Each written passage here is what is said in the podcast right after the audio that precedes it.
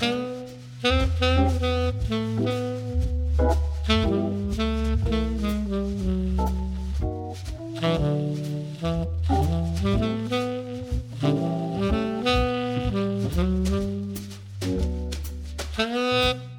さんこんにちは。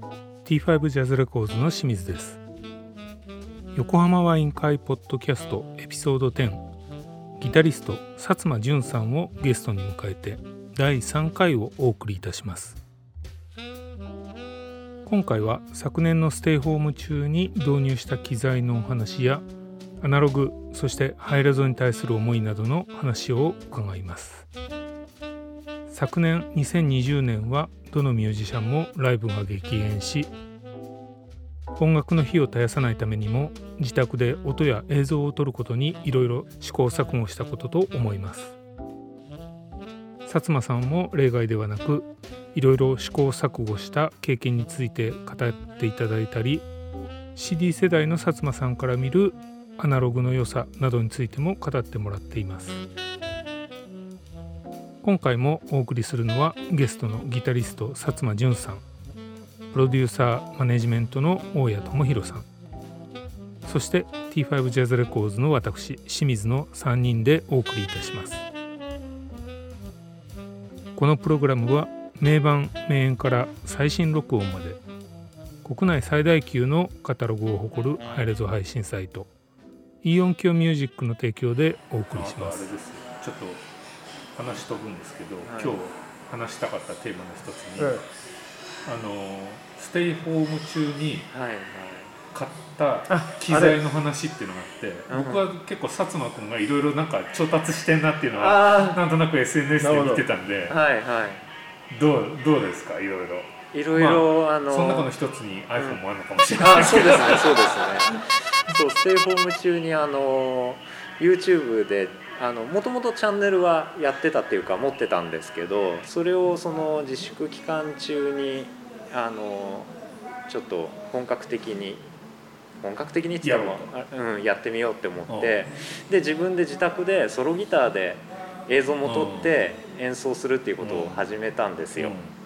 で最初はもう本当にそれこそタスカムの安いあのこういうあの、レコーダー。でアンプの前にポンって置いてで一番一応一番いいクオリティの音質にして撮るみたいな。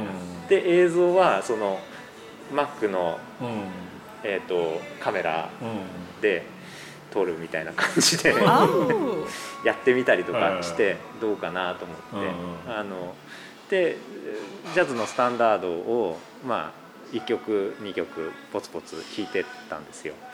でだんだんこう欲が出てきてあのいい映像といい音質で撮るなんか機材変えたら良くなるのかなと思って、あのちょこちょこアップデートしてました。ね。だから最初最初そのレコーダーで録ってたんですけどだんだんその DAW にあの入れるように。まあそれこそ GarageBand っていうあのもともとついてるやつ Mac のやつで録ったりとかしててでオーディオインターフェースなんてすごくもう安価なもので済ませてたんですけどなんかいろんな話を聞くとやっぱりオーディオインターフェースをいいものにすると違うみたいな話をいろんなとこからされてでこんな安いの使ってんだって言ったらみんなにがっかりされて「薩摩君さ」みたいな「ちゃんとやった方がいい」みたいな。そうそうそうそう。なんかいいギターといいアンプ使ってるのに入り口がそれじゃちょっとみたいな感じで言われてあじゃあちゃんとしたの買ってみようかなみたいな感じであの割とちゃんとしたやつを。あそう、どこで使ったんですか？えっと最あの一番最近買ったのは、あのアンテロポーディオっていうところの、アンテロ買ったんだ。偉いですね。あの前後っていう最近割とあの出たばっかりみたいですけど、それがあの当初予定してた予算よりも随分あのお手軽価格であの発売しえっと下がったというかまあそのもともと買おうと思ってたもののなんていうんですか簡単バージョンみたいなのが出てそれがまあそう半半額ぐらいであこれいい。でそのアンテロープっていうのは音がすごくいいっていう話を聞いてたんでよしじゃあこれにしようかなと思って。ででもそれ使い始めたのがまだ1ヶ月も経ってないんで、うん、試行錯誤状態なんですけどね、でもやっぱりあの安価なものとは全然 あの違うなっていう感じがしてああよかったと思って、うん、アンテロープはいいですよ。アンテロープは実はあの我がポッドキャストでもあの話題になったんですよ実はああいやだって斉藤さんもいいねって言ってましたもん、あのー、アンテロープ。アンテロープはあのクロックの会社なんですよもともとはね。あのもうデジタルにおいてクロックはものすごい大切なんで、であの前ちょっと話をしたんですけどあのアンテロープの社長曰くクロックでビシッと合わせることなんてかん俺にとっては簡単なんですよ そこ合わせないで多少ずらして音の厚みを出すにじませて音の良さを出すっていうのが俺の技術なんだよ。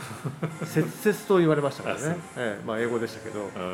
その会社なんですよ、えー、僕もね実はね今ね外部クロック入れなくなっちゃったんですけど自分ちのシステムがね、はい、入れられる時はアンテロープのそのクロックを買いたくてずっとヤフオクで追っかけてたんですよ。へえ。そうそうそう。あの作っちゃったらいい。いやいやそんな簡単に作れないでね。あ、そう。いやいや柿崎君に頼んで。柿崎さんに頼んでね。あのそう柿崎さんもあのソニーの技術者なんですけど、はい、あの発信機は作ってたけど分配機はアンテロープだったんですよね。ああそうです、うん。そうやっぱねあのすごく技術的にいい会社ですね。うんあじゃあよかった。今はとりあえず、うん、じゃあ満足のいるいくシステムになってきたって感じそうですね。編集は何でやったあ映像ですか、うん、映像はえっとプレミアえっとねフィルモーラ。フィルモーラってのがあるんだ、はい、聞いたことあるすごくあの安価なやつですね、うん、だけど結局そのたくさん映像いろんな角度から撮ってカメラ何台もやってみたいな複雑な編集じゃないし、あのソロギターで弾いてるだけなんであのまあ簡単なもので、まあ、うん、簡単なもので。であのそれこそ iPhone が大活躍してくれてですね。あのそれまではデジカメのすごいコンデジみたいなやつで映像を撮ってたんですけど。あの最近はもう iPhone のカメラで。4K で撮れますから、ね、そうそうそうそう iPhone の動画すごいんだよね、4K にしちゃうとあれでしょ？重すぎて今度パソコンが決め上げちゃうんだよね。そうですねそうですね。ね、うん、だけどそう 4K にすると綺麗すぎちゃって、うん、なんか自分の演奏のムードとあんまり合わないなみたいなことも思ったりとかして。でもまあ綺麗なことに越したことはないですけどいやそうなんですよ。なんかね、うん、ああいうのってこうその辺のバランスが難しいですよ、うんうん、だからある程度のクオリティになってればいいんじゃないかなっていう感じはありますね。僕のあの前も言ったかもしれないですけど知り合いのねあの某著名映像プロデューサーが映像なんか 2K でいいんだよ。音がハイレゾだよって言ってましたけど。ね。放送系の方ですよね、うん、確かにまあそういうのはありあるかもしれないですよね。でもまあある程度そういうなんていうんですか。あの自分でいろいろああでもないこうでもないってやることはなんか自粛期間中にいろいろやってみてああ面白いもんだなって思うしまあいろんな曲弾いたんであのいろんな曲になんていうかじっくり取り組むというか、うん、そういういい時間になりましたけどね。うん。大家さんは？あ先言われちゃった。自粛期間中に。いや俺あんま何も買ってないなと思ってさ。そうですか？えなんか買ってそうだっけな？いや全然何も。買ってないですか？あのねビデオカードを買いました。ビデオカード？地味だなそう。要は動画編集しなきゃいけなかったんでパワーが足んないんで差し替えたっていう。えでもそんなビデオカード変えて変わるもんですか？そんなに。すごい変わる。あグラフィックボードってことか。あそうそうそうそうそうそうそうそう。そうあの GPU を変えた GPU を変えたっていうことですね、もともとそんな大したことやってないんですけどね。なんかそのまあ Mac たちだって Windows だとそこをかそこだけ変えられる変えられるからね。でまあ変えると確かに全然違うんで、うん。まあそんな高いもんじゃなかったんでまあ変えてよかったなとは思うんですけど。そんな安いんですか？いやそんな200円とかじゃないですよ。駄菓子じゃない23万とか。2万円ぐらいでしょ。あそうですえへえ、2万円ぐらいだったかな。ちょっと忘れちゃったんですけどそれ変えたらねなんかね前はねちょっと細かい編集だとカクついちゃうんですよあで別に繋いじゃえばカクあのかカクカクしてないんですけどプレイバあの編集してる最中にねプレあのプレイバックするとねカクカクしちゃうんでやりづらくて Mac だってねあのプロってつくかつかないかってそのグラフィックボードあそうなんだ。の差ですからね。ああなるほどね。あれもね繋がってりゃいいっていうんじゃなくてねあの一応リアルタイムでもちゃんと動いてくれないとちょっとやりづらいですよね、うんそうですね。えーそあそれぐらいかな？あとなんか買ったっけな？リアえっとなんかね自粛期間中はあのあとあれですね板をいっぱい買いました、あええ前話したと思うんだけどここで。オーディオボード用に 板を何種類か買ってみたっていうね。えー、まずさ音が変わるかみたいな、まず最初にぼそのベニヤみたい修修正剤みたいなやつを買ってみたら、あんまり良くなくて、えそれはえアンプの下とかに弾く弾いてみるとかってやつですか？ええ、アンプっていうかね、えっとね、その時はね元ね小物のね、あのーあれ電源ボックスタップ？いわゆるテタップの下に1個引いてるのとあとハードディスクの下。あとあとそうです。小圧トランスですね。あのアナログプレイアナログのレコードプレイに入れてる小圧トランスの下にも入れてますね。へえええ。小圧トランス。ええ、それぐらいかな。あとはオーディオボードいわゆる市販のオーディオボードを買ってたんであのタオックの。まあそれはもともとあったんですよで歩いて。高いんですよそうそれは高くて。でもでもあれですよ。タオックはね、うん。すごい良心的だから安いんですよ。あそうですか。ええ、他のメーカーに比べたらね半分以下ですね。へええさすが愛心だから。あそうなんねトヨタはねさすがトヨタはね庶民の味方ですよ。あ 僕もヤリス大好きです。なんだこっちゃ。あのそう。それそれぐらいなんかあったかな？えそれもいろいろ種類があるってことですか？それがですねよくよくぞ聞いてくれました。もう止まりませんたごめんなさい。エンドレスになっちゃいますよ、僕もね。板っていうからなんか、うんあのホームセンターとかで買ってきたのかなとかもそうそういうのも多分あるありますよもちろん。ああそうなんですねそれやってみたけどうまくいかなかった時にレジの横にこう端材がねいっぱい置いてあってそこにねえっとね。そうレッドメイプルみたいなやつがあって赤いピンクチェリーだったからピンク色のなんかねこうメイプルみたいなやつが置いてあってそれをまず買ってみたんですよ。はいはい。そしたらやっぱねあの修正材料も全然良くてこれはいいなっつって。であの僕はあのいわゆるそのギターの制作家さんたちが仕入れるようなはい会社の SNS をフォローしたりしてるんですね。そんなのがあるんですね。そう。そしたらね、そしたらあの世界が。そもギターのねサイドバックに使ったねグラナディロっていうね材があってですねさい最近の新しいやつのな材なんですけどそれの端材がちょっと大きめの端材がね格安でセールで売ったんで、それを買ってですね。でもそれを最りです、ね、最終的にその一番自分がメインで使ってるタップの下に弾いたらこれがなかなかちょっと音が締まってですねちょっとクリアになってよかったんですよね。こんなことをやってていいんでしょうか。でもなんかそれは分かる気しますね。うん。僕もあの自宅のスピーカーはやっぱりあのピアノと同じような仕上げしてあるんですねああピア,、うん、ピアノブラック、ピアノブラックね。うん。あれやっぱりスピーカーって共振して鳴るものじゃないですか、スピーカーのこうなんていうウーハーとかねあそこだけが鳴るんじゃなくて結局ボディ全体が鳴るからあの、ね、ピアノブラックのそのスピーカーだとねノーマルタイプよりもピアノの音はめちゃめちゃ綺麗に聞こえるんですよ。ああそうなんだ。やっぱりすごい綺麗ですよ。だから僕それがよくって今のスピーカー使ってるんですけどへもうキースのねケルンなんてもう最高に綺麗な音なんですああそう。しかもねあれも CD だとキンキンして聞こえるんだけどこれはねハイレゾだともう最高。ですだああそう。へってあのキースのケルンのハイレゾはあの乃木坂のスタジオにうん。たまたま作業で行った時に、うん。ちょっとさ先にこれだけ聞かせてもらっていいって言って、ケルンを鈴木さんの部屋で聞かせてもらったんですよ、めちゃめちゃいい音してて、うんうんうんマスタリングエンジニアなんですからねその鈴木さん。鈴木さんがびっくりしてました、あうんケルンってこんなキンキンしない音だったんだ本当はって言って。あ まあでもあれアナログで撮ってるんですよねきっとね元が、元はアナログかな、うん、だからハイレゾになった方が絶対いいわけですよね、まあそうですよね、うん、CD だからね、へえそうなんかその CD とアナログの違いってよく詳しいことは分かんないですけどやっぱ僕レコード好きで集めてるんですけどやっぱレコードの方がなんかいいムードがするんですよね。うん、いい発言ですねこれ。それはね最高に最高の発言ですよ。この間のね前回のうん、はい。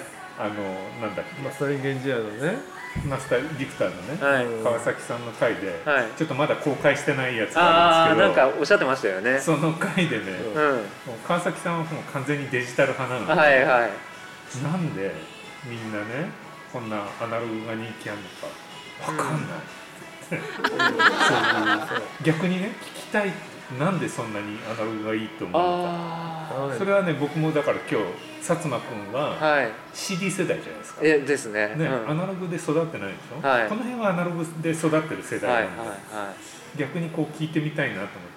ああ、なんかあのたまたまかもしれないんですけど、あの CD で聞いてた音質がえっとまあいろいろあるんですけど、例えば何かこうそれこそ僕の場合はケニー・バレルなんですけど、ケニー・バレル一生懸命聞いてて、で、あこのコードどうやって押さえてんのかなみたいなまあコピーとかするんですけど。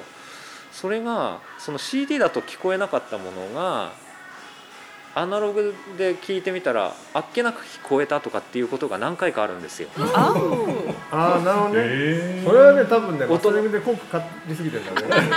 音の分離がすごく良くて、なるほど。レベルでまあ僕が聞いてるものなんてすごく安価なセセッティングなんであのまあ何も言えないんですけどでもねそういうことが何回かあるということとそういうことなんだ。あとえっ、とすごくその CD だとなんていうんですかえっ、とすごくうまうまく聞こえるって言ったらあれだけどノイズとかがすごい少なくてまあそうですね。あの絶対に自分が真似して弾くとここで弦のパンっていう音が鳴っちゃうとかああなるほど。そういうノイズのことね。プレー、あそうそうそう。プレイのでこれバンってここからこのコード行ったら絶対こっちの音がでっかくなっちゃうのにすごくそのケニーさんの演奏が CD で聴いてるとあの滑らかに。聞こえてすごいうまいやっぱり違うんだなとか思ってたらでアナログで聞いたら自分が思ってる通りになるんですよね。だよね。なるほどね。だからあやっぱこれでいいんじゃないかみたいな。だからケニーさんめちゃめちゃうまいうまいっていうかスムーズっていうイメージからあやっぱこうやってこういくとそうなるね。人間味を感じられる。まあ物理的にはそうなるよねっていうね、なんでなんでケニーさんはそこですごく綺麗に演奏するんだろうみたいなもうそういうところですね。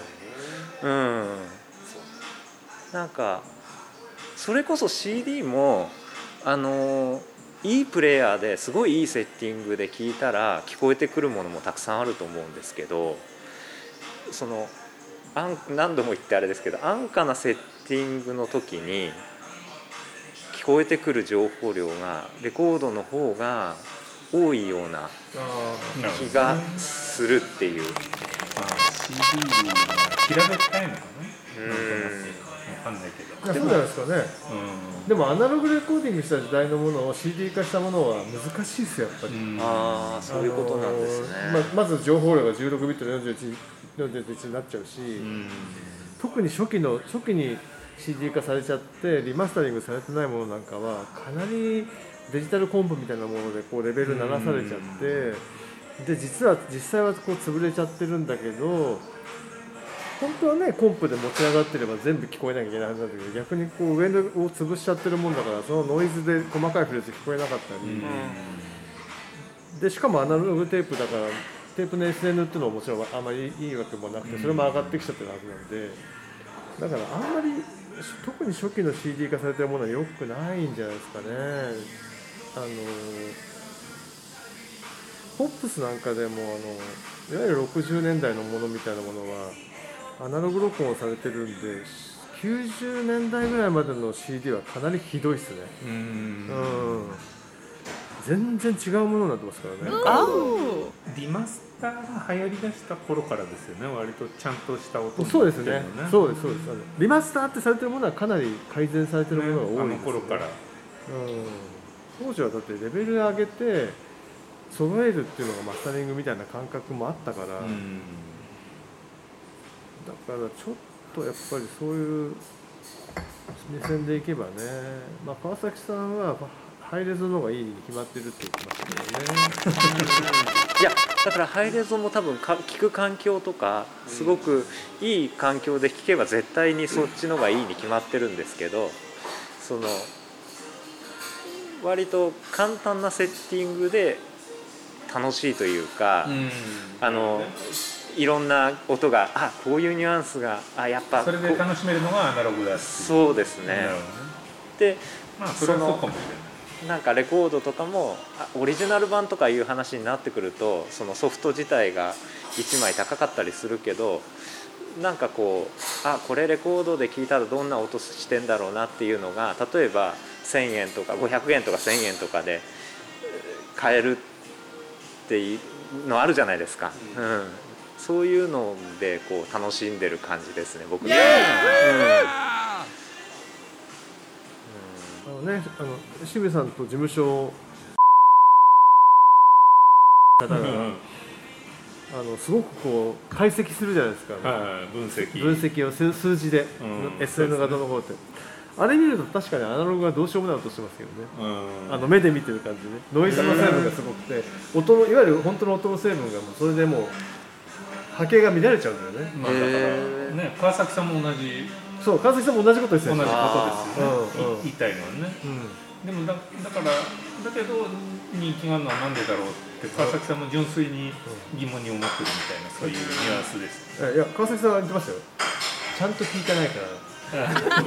ああれもね面白かったけどね。あのはいあのちゃんと聞けば絶対入れるのがいいはずだって言ってました。まあまあまあそうだからちゃんと聞く環境が誰しもがあるわけじゃないじゃないですか。ねうん、環境ですよね。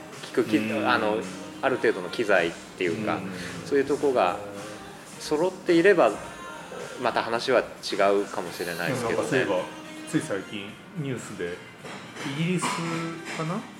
なんかアナログ版の売り上げがついにもう CD 抜いたみたいな。ああそうニュースで出てますアメリカも抜いてんじゃなにアメリカも抜いてんじゃないアメリカはもうずいぶん前に前に抜いて出たんじゃなかった、うんあそうかずいぶん前に出てるのかヨーロッパの方がまだほらまだ少し CD が残ってて、ね、フランスとかもまだ多分まだ CD が強いと思うけど。日本なんか全然まあ日本は全然強いですよ。ま あ全然強いって言ってもね。かなり弱いけど。そうですね。ま あ時間の問題か。かなり CD が弱いっていう話だよね。アナログがどこまで伸びるのかはちょっと分かんないですけどね。そんな伸びないでしょ。いやそうですよね。実際聞いてる人が何人いるかって話だからね、うん。アナログプレイヤーをまず準備しなきゃいけないですからね。普通の人はね。でも今安いですよね。1万円ぐらいで買えるでしょ。そうそうそうそう。で売ってますね。ででデジタル化できるんですよああねそうは言っても場所も取るしね、そうなんですようんまあ、車のダッシュボードで触ればいいんだけどあれはちょっと画期的だけど本当かなってちょっとあれは眉唾ですけど、ね、そうでしょういやでもねでもいくら薩摩君でもあるでしょ車のダッシュボードでアナログ版聴けるって言ってかけたいって思ういやーなんかのんびり家で。持ってくの大変だもんね。そうですねそうですね。あと結局それこそサブスクでねね楽しくちょこって気軽に。まあスマホから Bluetooth でそうそうそうそう。なんかプレイリスト適当にやってる方がいいですよね、うんうんうん。気楽ですよね、わざわざ車でねめちゃめちゃいい音で聴けるっていうんだったら話は別かもしれないけわざわざ車でアナログど、うん、レコード聴く理由が分かんないですよね。ね車でねそれこそジャズ喫茶行って聞いた方がいいですよね。いいムードですよね。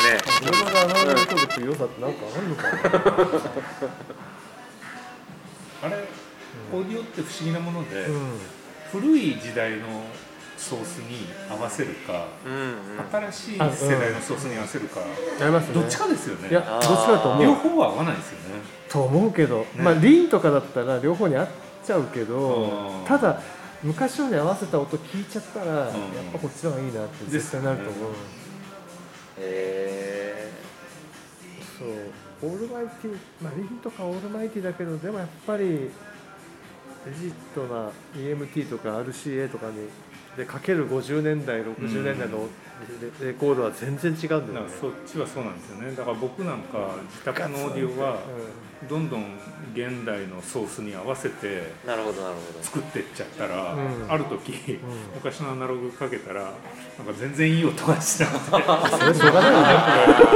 あるんですねそういうのがかいい音で鳴るはずだったのになあでそれでヘッドアンプっていうかねあのうん。フォノイコ買ったら、まあ、ちょっとは良くなったんだけど、まあでももうなんかねハイレゾの方が良くなっちゃいますよもう全然。いやーとにかく自分で立派なオーディオをね揃えられればいいですけど中途半端にやってもしょうがないなと思って。まずは DA コンバーターとはい。パソコンと、はい。あとヘッドホン。はいはい。これあーなるほどでミニマなるほど。ムのシステムが出来上がるから。でハイレゾとかを聞いてみるっていうことですね。これはねもう最高ですよ、そうか。それが一番お手軽ですね。うん、で周りにも爆音で聞いても迷惑かかああんないそうですよねああ楽しそう。だからただあのスピーカーから音を出す楽しみは、うんはい。もちろんまた全然別世界だからああそうですよね。ちょっとそれはそれではいはい。また次のステップ。なるほどなるほど。そうか。そう清水さんにあのお会いしてから「ハイレゾハイレゾ」っていろいろ聞くようになったんですけど、結局ハイレゾを熱心にあのめちゃめちゃ熱心に聞いてるわけではないのででもそうやって始めたらハイレゾもやっぱりあのマニアじゃないですけど、やっぱりあの別に MP3 でもいいじゃないみたいな人たちがずいっぱいいるじゃないですか。そう、だね。うん、だからハイレゾもなかなかあの敷居が高い。そうですよね、うん、いやだからこのポッドキャストを聞いてる方まあ聞いてる方はもう相当マニアな方多いと思うんですけど。なんかそのライトユーザー的な、うん。なんか面白いこと面白そうなことをいやそうそうそう。でもそこは喋重要ってるんだけど何言ってるか分かんないとか、ハイレゾってなんだなんだ？みたいな、うん。っていう方には、多分あの僕みたいなその、ねうんうんうん。レベルの方がいるかもしれないいないかもしれないけど。やや絶対そういう人の方が絶対多いですよ、うん。うんうんじゃあ皆さん DA コンバーター。ヘッドホン。ヘッドホン。ね。うん。いや僕この間もねだかはら知り合いのはい。音楽ライターの人にちょっとヘッドホン買いたいんだけどって勧めおすすめ聞かれて、はい。で去年僕 B&W っていうねはい。メーカーのやつは買ったんですよ、えめちゃめちゃ良かったんで。楽しかったって言ってたやつですよね。それ勧めてあげたら、もうん。う最高だったあじゃあ僕もそれ今まにしよで何聞いてたんだろうっていうぐらい感動した。当ですか？じゃあそれを。あれおいくらだったんですよあれがね4万4万ぐらいいくらあー4万数4万5千円ぐらいかな4万5千円ぐらいでもいいヘッドホンいっぱいあるんで一個一個ね聞いていくとねすごく面白いと思うんですよ。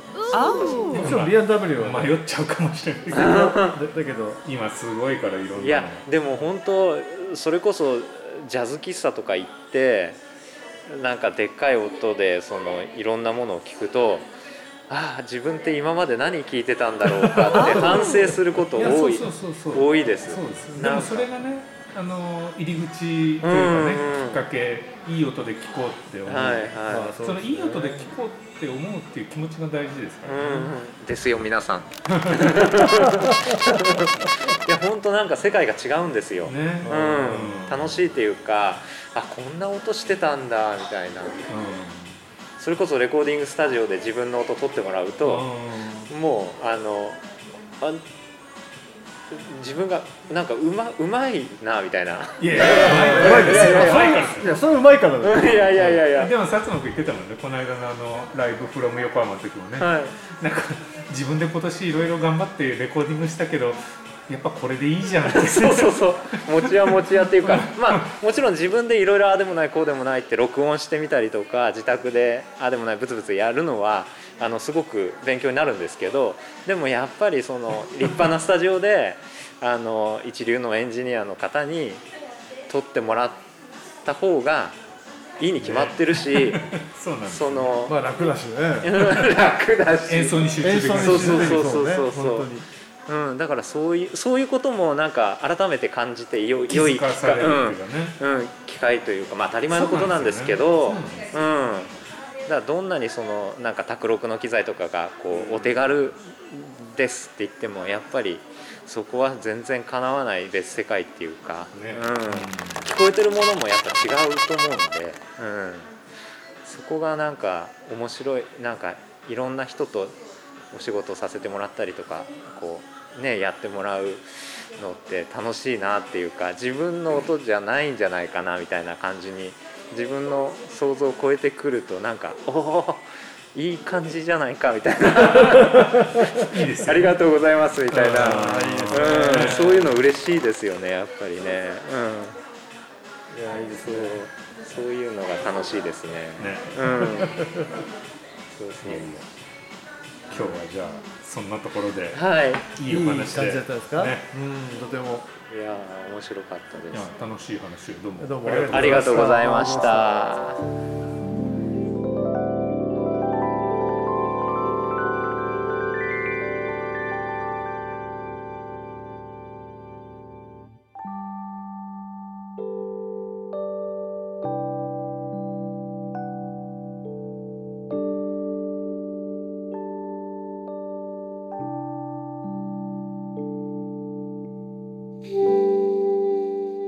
皆様いかがでしたでしょうか？横浜ワイン会ポッドキャスト。次回は新エピソードとなります。ぜひお聞きください。横浜ワイン会ポッドキャスト。このプログラムは名盤名演から最新録音まで国内最大級のカタログを誇るハイレゾ配信サイトイオンキョミュージックの提供でお送りしました。